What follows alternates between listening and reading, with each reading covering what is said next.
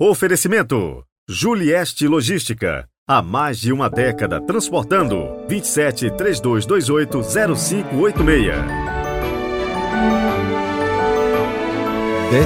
15 domingo do tempo comum, 16 de julho de 2023. Hoje a igreja celebra também Nossa Senhora do Carmo. Diz aí se você usa o escapulário, deixa nos comentários há quanto tempo você usa. Rezemos juntos.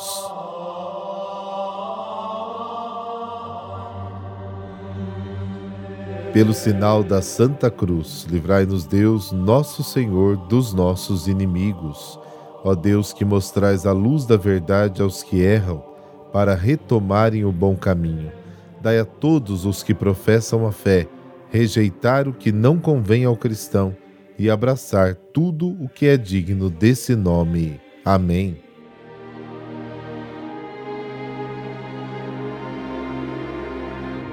Mateus capítulo 13, versículos de 1 a 9. O Senhor esteja convosco, Ele está no meio de nós. Proclamação do Evangelho de Jesus Cristo segundo Mateus. Glória a vós, Senhor. Naquele dia, Jesus saiu de casa e foi sentar-se à margem do mar da Galileia. Uma grande multidão reuniu-se em volta dele. Por isso, Jesus entrou numa barca e sentou-se enquanto a multidão ficava de pé na praia. E disse-lhes muitas coisas em parábolas. O semeador saiu para semear. Enquanto semeava, algumas sementes caíram à beira do caminho, e os pássaros vieram e as comeram. Outras sementes caíram em terreno pedregoso, onde não havia muita terra. As sementes logo brotaram, porque a terra não era profunda. Mas quando o sol apareceu, as plantas ficaram queimadas e secaram, porque não tinham raiz. Outras sementes caíram no meio dos espinhos. Os espinhos cresceram e sufocaram as plantas. Outras sementes, porém, caíram em terra boa e produziram a base de cem, de sessenta e de trinta frutos por semente. Quem tem ouvidos, ouça. Palavra da salvação. Glória a vós, Senhor.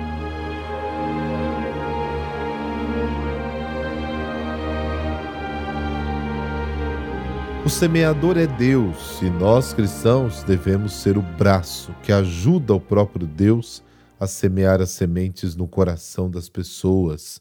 Não que ele precise da nossa ajuda, nós é que precisamos ajudá-lo. É bonito pensar que Deus não se cansa de semear e é um tanto quanto generoso, porque não cuida onde cai a semente, que às vezes até se perde. O que ele quer é espalhar a semente pelo mundo. A palavra de Deus é para todos. Muitas vezes não estamos disponíveis para ser esses braços que ajudam a semear, porque talvez não compreendemos a importância dessa semente. E a pergunta que sempre fazemos e que incomoda, mas infelizmente verdadeira é: temos a Bíblia em casa? Aguardamos dignamente? Atenção! A fé cristã não é uma religião do livro. O cristianismo é a religião da palavra de Deus, não de uma palavra escrita e muda, mas na palavra encarnada e vivida.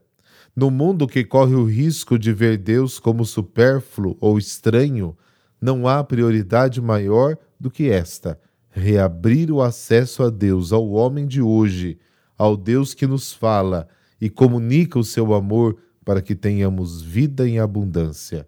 Com efeito, a palavra de Deus não se opõe ao homem, não mortifica os seus desejos autênticos, mas ilumina, purifica e leva à sua realização final. Em nossa época, infelizmente, difundiu-se a ideia de que Deus é estranho à vida e aos problemas do homem, e de fato que sua presença pode ser uma ameaça à sua autonomia. Na verdade, não é assim. Um dos riscos é distinguir claramente a palavra de Deus das revelações privadas, cujo papel não é completar a revelação definitiva de Cristo, mas ajudar a vivê-la mais plenamente em um determinado período histórico. Cada pessoa que pertence a Deus sabe o quanto é importante meditar na verdade que Deus nos revelou E essas pessoas percebem que a palavra de Deus as transforma assim que é recebida nas profundezas do seu coração. A própria Bíblia contém as melhores demonstrações possíveis para nos ensinar este princípio básico. E assim, depois da morte de Moisés e da nomeação de Josué para o seu lugar, Deus revelou-lhe a chave do sucesso. Não deixeis de falar do livro da lei mas você terá que meditar nele dia e noite para que você possa agir de acordo com o que está escrito neste livro, pois então realizarás os teus empreendimentos e serás bem-sucedido. Josué capítulo 1, versículo 8. Josué teve sucesso em suas façanhas precisamente porque aprendeu a meditar na palavra de Deus dia e noite. Deus havia prometido a ele duas coisas se ele seguisse as suas instruções. Ele seria capaz de saber e fazer tudo o que estava escrito na lei e teria prosperidade e sucesso apenas por causa do que havia aprendido. Meditar a palavra de Deus é a chave para experimentar a prosperidade e o sucesso na realização de qualquer tarefa que Deus confiar. A meditação nos prepara para agir para experimentar a verdade e os conceitos sobre os quais meditamos é um passo importante para transformar conhecimento em experiência. Façamos meditação para ser chuva e bênção de Deus para aqueles que o procuram. Pedimos o dom do Espírito Santo para que, iluminados por ele, possamos habitar na palavra de Deus e acolher essa semente da palavra nas profundezas da nossa vida. Concluo com o convite do Papa João Paulo II, que é um convite a todos nós para compreendermos. Não basta ler as Escrituras, diz o Papa, é preciso escutar Jesus que fala nelas. É Jesus quem fala nas Escrituras. É Jesus quem fala nas palavras santas. Devemos ser antenas que recebem sintonizadas na palavra de Deus, ser antenas que transmitem esta palavra. Nós recebemos a palavra e ela é transmitida.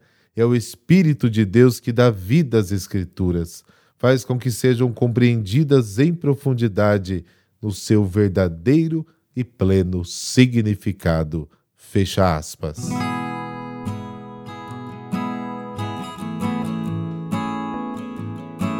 Nossa Senhora do Carmo, a Virgem do Escapulário. Os primeiros carmelitas, no final do século XII, decidiram formar uma comunidade no Monte Carmelo.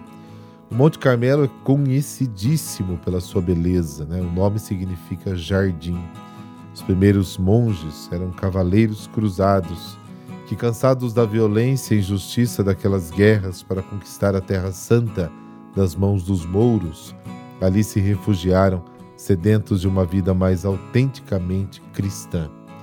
Atraídos ao Monte Carmelo pela fama e tradição do profeta Elias, ali fundaram uma capela, em torno dela construíram seus quartos, né, ou celas, como é chamado. Isso foi por volta de 1155. Dedicaram-se a uma vida de penitência e reparação pelos abusos dos cruzados. Exercitaram-se na prática da oração e união com Deus e a trabalhos manuais. Escolheram Elias como pai espiritual e exemplo de vida monástica, de oração e testemunho profético em meio ao mundo dominado pelas injustiças. E aí dedicaram uma capelinha à Virgem Maria e, sob sua proteção, imitavam suas virtudes. Chamaram Maria de Senhora do lugar, segundo os costumes feudais, e renderam a ela serviço de dedicada doação dos primeiros carmelitas. Os peregrinos e cruzados que os visitaram começaram a chamá-los irmãos da bem-aventurada Virgem Maria do Monte Carmelo. Mais ou menos no ano de 1209, os irmãos decidiram formalizar a sua vida, pedindo uma regra de vida ao bispo Alberto, patriarca de Jerusalém. Ele lhes escreveu uma regra muito simples: com o tempo, quando já na Europa viajaram a Roma para apresentar ao Papa o pedido de aprovação da nova ordem, no ano de 1226, o Papa Honório III concedeu a aprovação à ordem.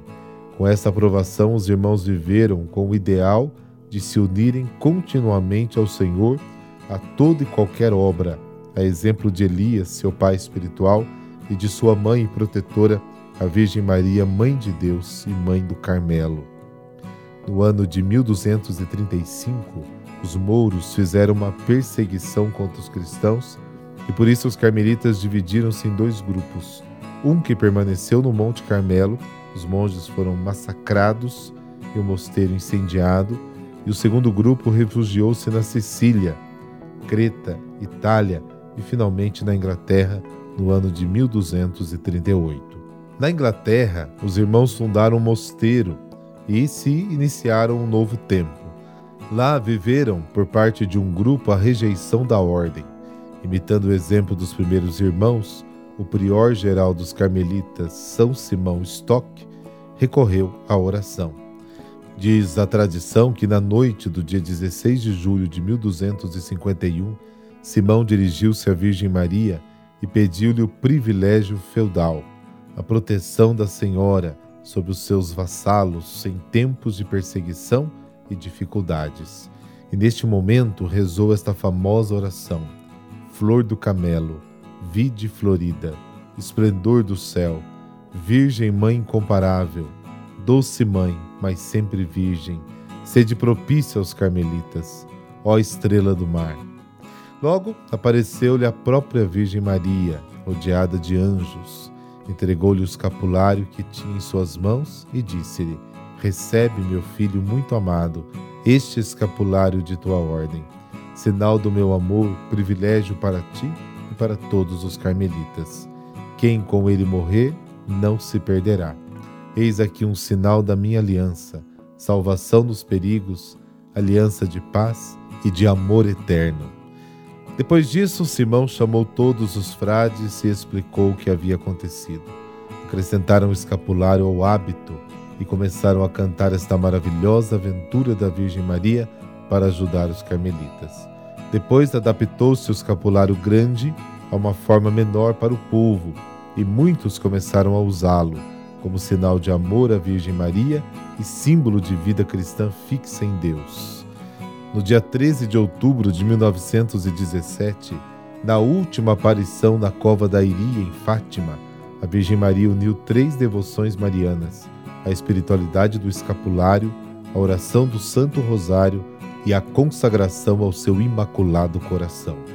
Logo depois da aparição, os três pastorinhos de Fátima tiveram visões. Na primeira delas, ao lado de São José, apareceu Nossa Senhora do Rosário, com o menino Jesus no colo. Em seguida surgiu como Nossa Senhora das Dores, junto com o seu filho, né, o Homem das Dores, segundo o capítulo 53 de Isaías, que passava por grandes sofrimentos.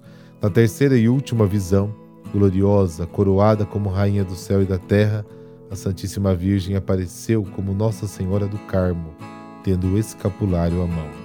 No ano de 1950, perguntaram à irmã Lúcia o motivo da Virgem do Carmo aparecer com o escapulário nas mãos. Em resposta, ela disse: É que Nossa Senhora quer que todos usem o escapulário. Pouco tempo depois, no dia 11 de fevereiro de 1950, o Santo Padre, o Papa Pio XII, providencialmente convidou toda a Igreja Universal a colocar em primeiro lugar entre as devoções marianas o escapulário, que está ao alcance de todos. Entendido como veste mariana, esse é de fato um ótimo símbolo de proteção da Virgem Celeste. Ó Virgem do Carmo, Virgem do Escapulário, livrai-nos de todo o mal, de toda doença maligna e das perseguições do inimigo, assim como ajudai-nos a viver intimamente unidos a Ti e ao Teu Filho Jesus. Amém. E por intercessão da Virgem Senhora do Carmo, dessa bênção de Deus Todo-Poderoso, Pai, Filho e Espírito Santo. Amém. Bom domingo para você e amanhã nos encontramos.